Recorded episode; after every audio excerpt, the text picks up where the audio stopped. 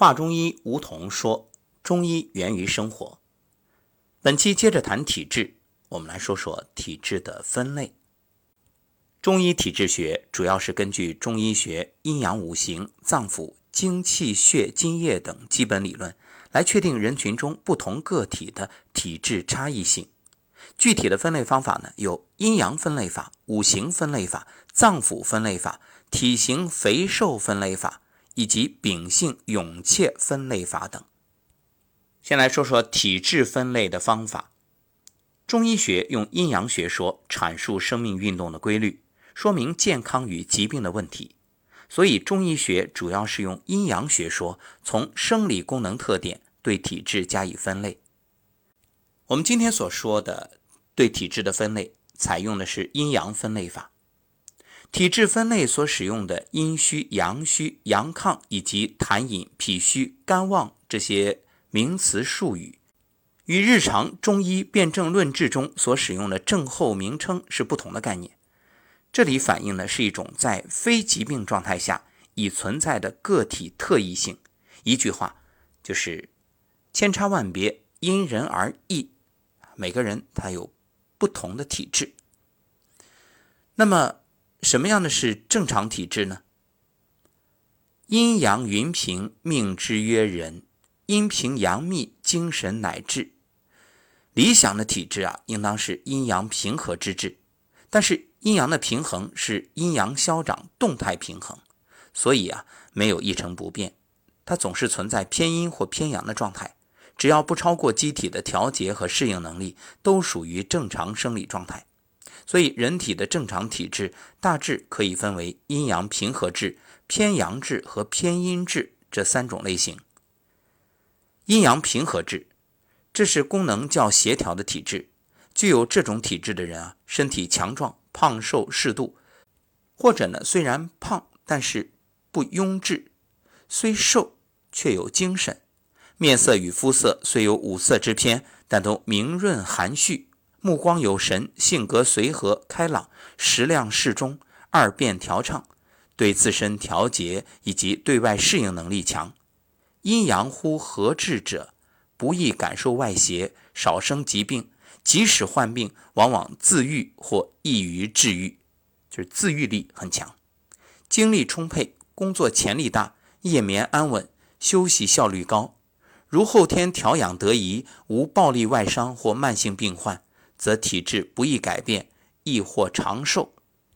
所以，我们说中医者，这个“中”字就是一种中正，不偏不倚，以中为度。如果你是阴阳平和质，恭喜你，真的是非常好。那有人要问了，我怎么能获得这种阴阳平和质？到哪儿能买这个体质？到哪儿买呀？买不来，你得用心，得花时间。所以。很多人说：“哎呀，年纪轻轻的养生养什么呀？该喝酒喝酒，该吃菜吃菜。哎呀，如果说这也不能吃，那也不能喝，晚上还不能熬夜，早早就得睡觉，像老年人一样，这生活过得太没劲了，这日子太没趣了。要我说，所有身患重病之人，或者生命垂危者，如果有时光隧道，可以让他穿越回曾经。”告诉他你现在要怎样怎样，你都不用说，他就会知道。哦，我现在好好的，我以后就不会面临那种窘境，不会陷入那种绝境。你说谁愿意插满管子躺在那儿，神志清醒，却浑身难受，且行动不得自由啊？那简直连生的尊严都没有了。可惜啊，这世间没有后悔药。至于时光隧道，至少在目前的科技情况下还没有创造出来。那怎么办呢？纯粹靠自己的悟性。所以我才不厌其烦，一日又一日的在这里，只希望我们的节目能够把你唤醒。早一点唤醒，你就早一点受益，避免身体的伤害，确保。身体能够在这样的阴阳平和之中保持的更久一点。当然，说不说在我，听不听在你，谁听谁受益。好，我们再来说偏阳质。偏阳质呢，是指具有偏于亢奋、偏热、多动等特性的体质。偏阳质者多见形体偏瘦，但较结实，面色多略偏红或者微苍黑，或呈油性皮肤，性格外向、喜动、易急躁，自制力较差，食量也比较大，消化吸收功能健忘。偏阳质者平时。胃热、喜冷，或者体温呢略偏高，动则易出汗，喜饮水，精力旺盛，动作敏捷，反应快，性欲旺盛。偏阳质的人对风暑热邪的易感性较强，受邪发病后多表现为热症、实症，并化燥伤阴，皮肤容易生疖疮。内伤为病，多见火旺、阳亢或兼阴虚之症。容易发生眩晕、头痛、心悸、失眠以及出血等病症。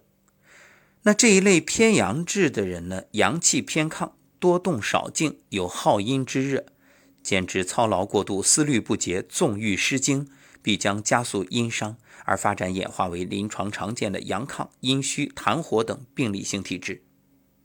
再说第三类偏阴质，偏阴质呢是指具有偏阳不足、偏寒。多静等特性的体质，具有这种体质的人啊，多见形体偏胖，但较弱，容易疲劳，面色偏白而欠滑，性格内向，喜静少动，胆小易惊，食量较小，消化吸收功能一般，平时畏寒喜热或者体温偏低，精力偏弱，动作迟缓，反应较慢。偏阴质者对寒湿之邪的易感性较强，受邪后多从寒化。表证不发热或发热不高，并易传里或直中内脏。冬天容易生冻疮，内伤杂病多见阴盛阳虚之症，容易发生湿滞、水肿、痰饮、淤血等病症。那这种体质啊，阳气偏弱，容易导致阳气不足，脏腑机能偏弱，水湿内生，从而形成临床常见的阳虚、痰湿、痰饮等病理性体质。所以你看，生活当中。我们经常听到这样的说法，说你看，谁谁谁人家都吃什么什么，我怎么就不能吃？不能比，人比人气死人，因为你不是这样的体质，所以要从饮食上把关，管住嘴，迈开腿，了解了自己的体质，知道如何去吃，如何来睡，如何进行相应的运动，这样。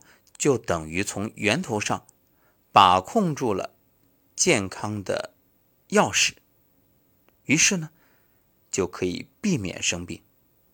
所以古人说：“上工治未病，不要等到有了病了再去治，而是应该防患于未然，让自己一点一点的去调整、调养自己的体质，把体质调整到自愈力强、一种中正平和。”不容易生病的状态，也就是前面所讲的第一种阴阳平和质。那么关于体质，我们讲了那么多，有的朋友问了：这体质究竟如何应用啊？如何在面对疾病，或者说我们养护自己、防病的过程当中去发挥它的作用？好，下一期我们就来谈谈关于体质学说的应用。